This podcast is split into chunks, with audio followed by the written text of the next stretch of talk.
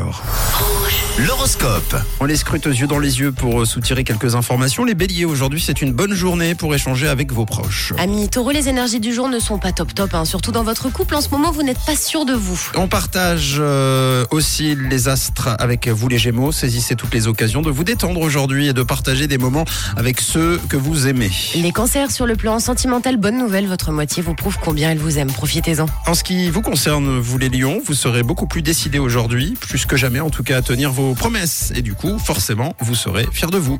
Tap, tap.